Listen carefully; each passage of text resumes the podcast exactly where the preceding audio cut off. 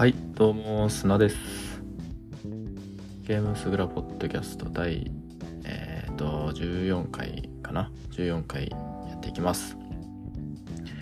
えー、今回は、えー、ちょっと特別な回でですねコラボキャンペーンをやっていたユアゴティさんとゲームなんとかさんが共同で開催していた、え、コラボキャンペーンで、え、投稿された皆さんのゴティの中から、えー、各番組がそれぞれグッときた、えー、一つを選んで、えー、副賞として各番組の賞を与えるっていうキャンペーンやってたんですけど、えー、それの、えー、賞の発表をしていきたいと思います。あとは他に気になった、えー、レビューとかそういうものについてちょっと話していけたらいいかなと思います。はい、えー、では本編早速いっちゃいましょうか。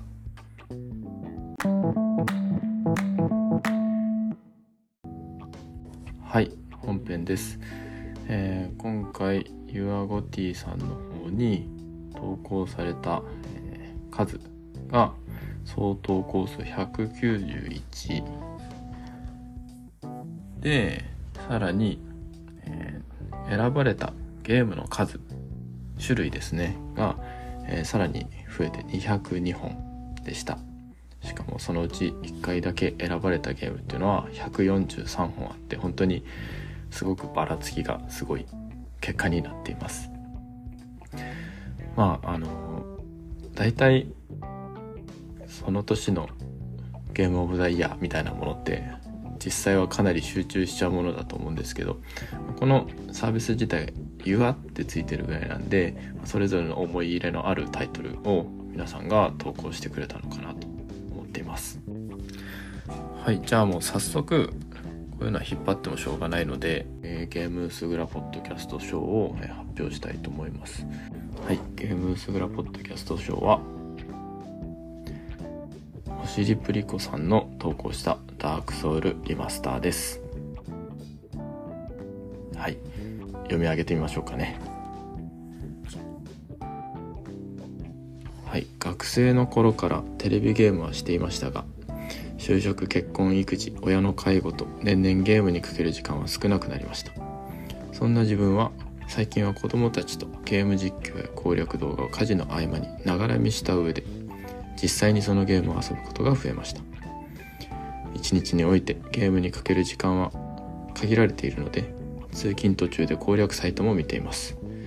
ゲームは最短でクリアすることを意識してプレイしていました。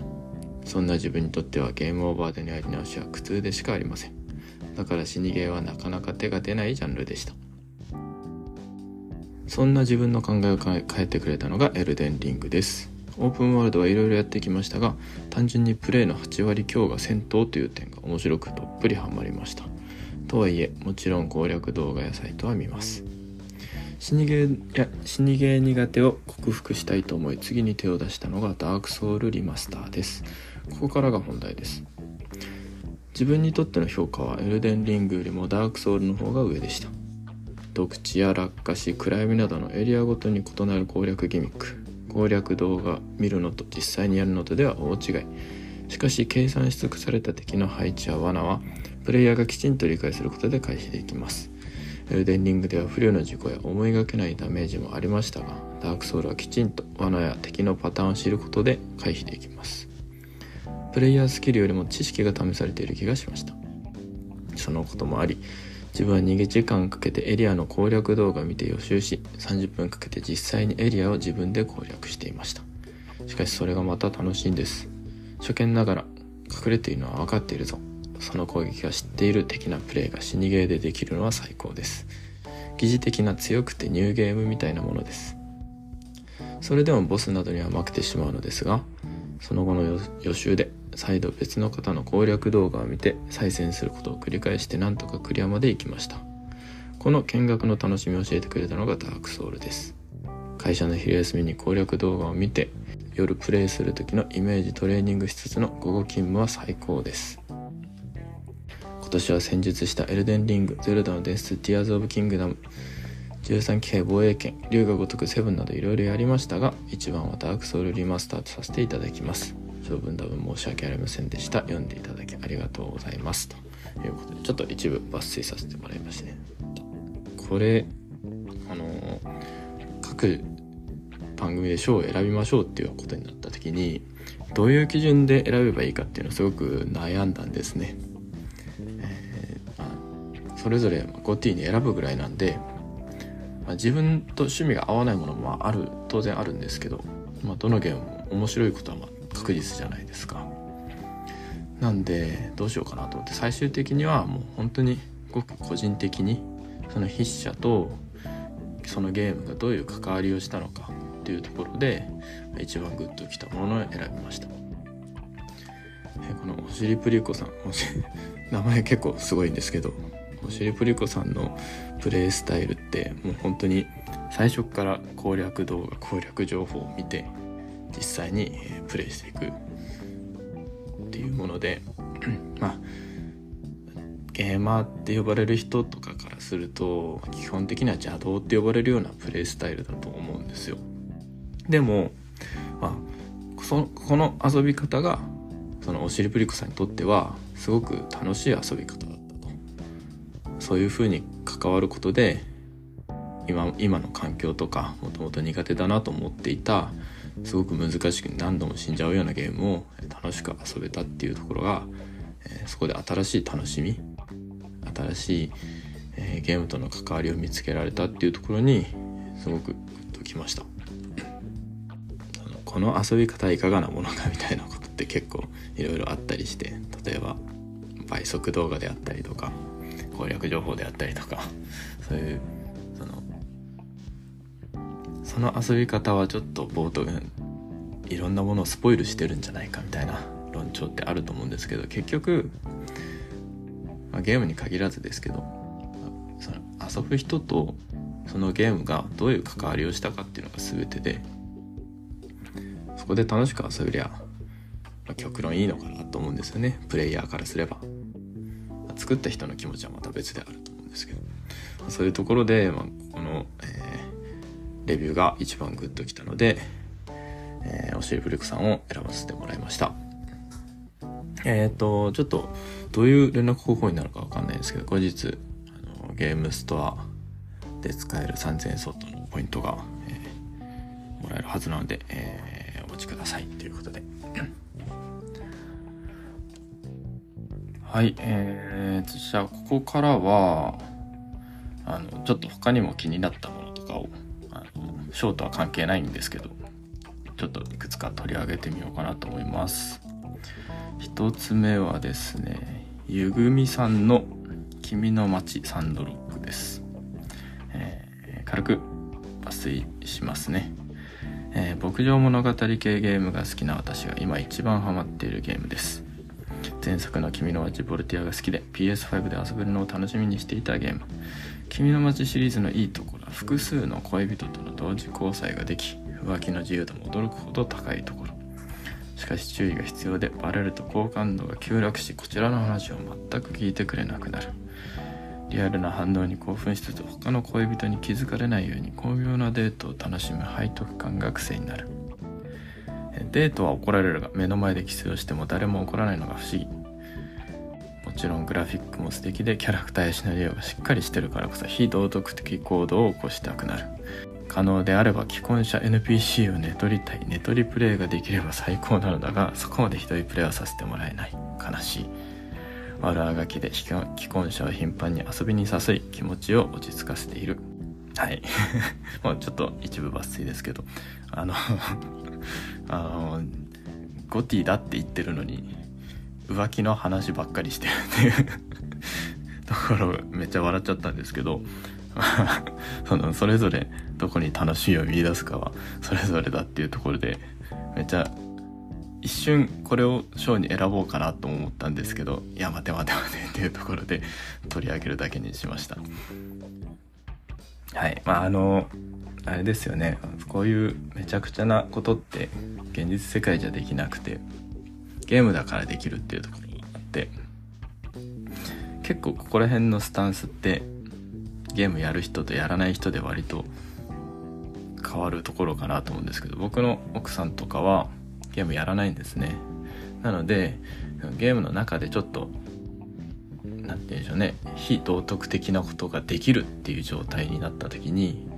えー、ゲームだから僕はやるんですけど奥さんはゲームだからやらないんですね。ひどいことだからっていうことで。その辺りの、えー、スタンスの違いとかそういうところがちょっと頭をよぎりました。はい。えー、っとじゃあ次はえ、もちおさんのバビロンズフォール。もちおさんって誰かと誰かのゲーム話っていうポッドキャストやってる方ですね。えっ、ー、と、2022年9月に2023年2月いっぱいでのサービス終了の発表があり、本当に遊んでいたのかどうか怪しい人たちがネタになるからとネット上で叩きまくっていた作品です。が、自分はサービス終了まで1年間しっかりと遊びきってトロコンもしてとても充実したゲーム体験ができたと思っている作品です。ジャンルとしてはアクション RPG にハクサラ要素が追加された形で4つまで装備できる武器を組み合わせて様々なアクションを繰り出し敵を倒しアイテムを集め周回プレイすることによって自分を強くしていく作品です制作プラチナソフト発売スクエアエニクスの作品で自分は体験版を遊びそのアラビア風の空気感とブラーのかかった油絵的グラフィック、えー、いわゆるかわいいファンタジーって感じとは一線を一線を画す武骨感など、えー、これは自分に合ってる面白いとすっかりという子になりました。しかし全く世間では逆の評価で油絵的表現をぼやけていて画質が悪い武骨な雰囲気とどっしりとしたソース感反応が悪く遊びにくい。白皿としてのサクサク周回ができない。一匹倒すのに時間がかかりゲームのテンポが悪い。それといってゲームの難易度自体はただ単に敵が硬いだけで単調。さらに発売日の前日にはエルデンリングが発売され不老死逃げこそ最高。と世間的にも大きく盛り上がる状態に。運営側もゲームの修正を半年間かけて行いかなり多くの部分で修正がかかりました。それでも体験版から評価が覆せずサービス終了発表、えー、さらに火の油を注ぐ結果となりました。自分は1年間最後まで遊び、友人は PS5 版と PS4 版を2本買って、それぞれでトロコンするぐらいオンラインで夜な夜な集まっては戦いに、えー、興じています。自分も友人も気に入っていた部分が世間では悪評部分と言われ、正直とても悔しいし残念でなりません。えー、ニーアを作ったプラチナソフトの最新アクション RPG なのにニーアのスタイリッシュさとバビロンズフォールの重厚さとゲーム性は全くの別物だし別のゲームそれぞれのゲームに個別に向き合ってほしい。はい。えー、そうなんですよね。あの僕このレビュー見てそうだよなって思ったんですけどあの世間でなんかクソゲーとかあの低評価みたいになるとどうしてもそのキャッチーな評判ばっかりが注目を集めちゃうんですよね。ただ、まあ、そんなこと言われていてもその人がそのプレイヤーが実際に遊んで楽しいと思ったんだったらその瞬間その楽しんだ時間っていうのは紛れもない本物なんですよね。はい。ただまあそのキャッチーな評判だけが広がって遊んでない人はわーわ言うとかまあそれはもう勝手なんですけどそれにちょっと引きずられて実際に楽しんだ人たちがで自分の体験がおかしかったのかなみたいな自分の感性が変なのかなみたいな感じにならないような社会がいいなっていうのを思いました。はい次行きましょう。えっ、ー、と次は、えー、ラクトさん。ラチラシの裏話でポッドキャストやられてる方ですね。コラボキャンペーンにも参加してます、えー、この方ラクトさんはファイナルファンタジー16を、えー、負けない愛がきっとある賞にあげてます。読みますね。まずこの作品は絶賛できる作品ではないと個人的には思っている。RPG としては足りない部分も多いしストーリーにしても唐突だったり描かれ足りないところも目立つだろう。ではどうして賞をと考えると主人公であるクライブやその仲間たちが好きだからというのが大きい。彼だけでなく彼の周りに現れるキャラクターはとても魅力的に思える。彼らを愛せるかどうかというのはこのゲームの評価を大きく分ける要因となるだろう。最初に言ったように絶賛できる作品ではない。ただ自身の中にあるキャラクターたちへの愛が忘れられない作品の一つになっても賞を送りたい。ということで。はい。まあこれを読んで思ったのはもう本当に一つだけで。結局キャラクターのことさえ好きになっちゃったらもう本当にまあ負けっていうか勝ちっていうかどっちなんでしょうね。あのもういろんな欠点って許せちゃうんですよね。そのキャラクターたちの行く末が気になったりこのキャラクターたちが動いてるのずっと見てたいと思えたらもうそれでいいのかなって思いました。あと2個ぐらい行きましょうかね、次はジョンさん。ジョンアットエイノートサブカルさんですね。エイノートサブカルっていうポッドキャスト、え、やられてます。子持ちのおじさんの涙腺直撃。そういうのやめてくれください。賞に。Before Your Eyes を挙げてます。世界初まぶたで操作するゲーム。このゲームは iPhone や PC をはじめとしたカメラがついている機器でプレイすることを前提としている。ゲームのジャンルとしてアドベンチャーゲームに分類されるゲームで、えー、カーソルを見ながら瞬きをする瞬きを耐えるという2つのアクションをプレイヤーは行うことになる。本作の肝は随意と不随意の組み合わせだ。何かのアクションを指示するために瞬きをするということは簡単にできる。だが何かを見続けるために瞬きを耐えなければならないのはなかなかできない。本作ではそんな感じで瞬きをするとシーンが終わってしまうというシーンが定期的に挿入される。ああもっと見ていたいのだけど瞬きがとなってシーンが切り替わるということが結構ある。その自分の体のよにどうにもならないことがあるっていうのが本作のシナリオに深く関わってくる。プレイヤーが思い出していく人生というのは自分が生まれてから育っていってどう死ぬことになったのか。子持ちのおじさんが見ていてしんどいのはプレイヤーの親の気持ちが痛いほどわかるからだ。そしてその自分がなぜ死ぬことになったのかは涙なくしては見れない。そんな状況を見守るためには瞬きを耐えなければならないのだけど涙が溢れたりしている状況で耐えら耐えら耐えるのがかなりしんどい。別段瞬きを耐えたからってシナリオの分岐はないのだけどけれどそれを耐えるように作っているあたりがいい意味で鬼畜の所業。どうしてこんなひどい目に遭わされるのかと思う子供がいる方はほんの23時間でクリアまでいけるので是非ともやってみてください。ということではい。ここはもう本当に純粋にこのゲームやりたくなったわけですね。あの瞬きをゲームに使うっていうもう発想でもう一気に引き込まれますね。でまあこの中にも書かれてるんですけど瞬きって我慢しきれないものなのでそれがゲームに影響を与えるっていうところすごく面白いなと思いました。なんでまあやってみたいなと思います。しかもそれがそのプレイヤーとその実際に自分が操作するゲーム内の人とリンクするっていうのはめちゃめちゃ楽しそうですね。はい。23時間でできるっていうのでちょっとやってみたいなと思いました。最後、えー、ヒロアットライトゲーマーさんのリデンプションリーパーズリデンプションリーパーズは2023年2月22日にバイナリーヘイズインタラクティブから発売された中世西洋風世界を舞台にした SRPG です。エンダーリリーズをリリースした同社からの待望の2作目ということで発売前からかなり期待して期待しており発売日に即購入しました、えー、私が最も強く感じた本作の魅力について語りたいと思います。一言で言うとそれはエンディングです。そりゃそうやろ当たり前やんと思われるでしょう。なのでもう少し正確に言うとエンディングをより強く心に刻むべくゲーム中のあらゆる要素が、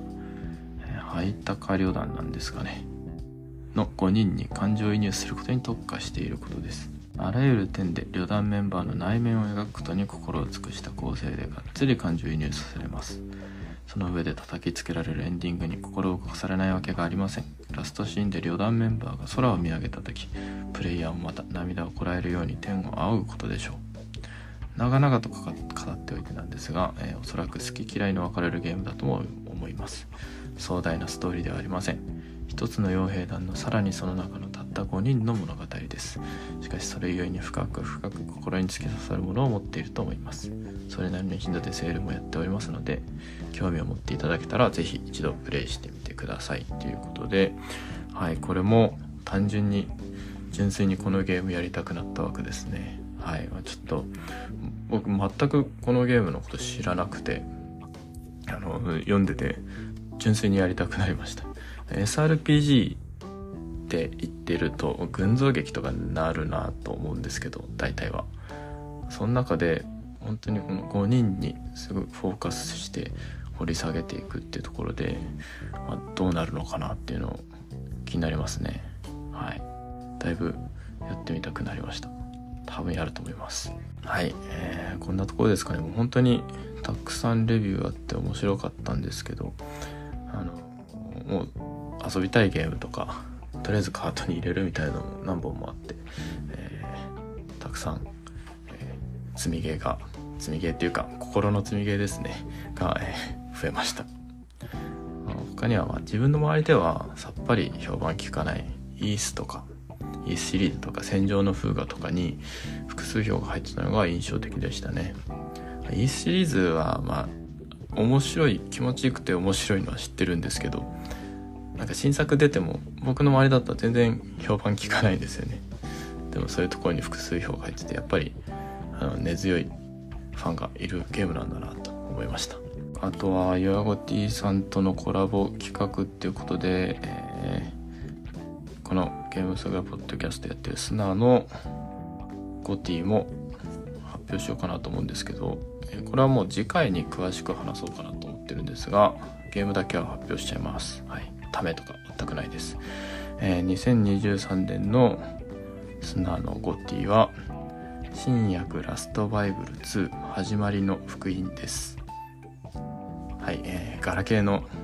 ゲームですね。はい。今逆張りとか、あえてマイナーなものを選んでるみたいな感じになっちゃったんですけど、そうじゃなくて、真剣に今年遊んだゲームで一番、ま、自分の中にある、残ったゲームってなんだろうなと考えて、これになりました。あそこら辺の詳細は次回話そうかなと思います。はい、えー、とはもう概要このポッドキャストの概要欄に連絡先とかその辺り書いてあるので、面白かったなとか何か質問してみたいなみたいなものがあったら、えー、お願いします。はい、今日はこんなもんで終わります。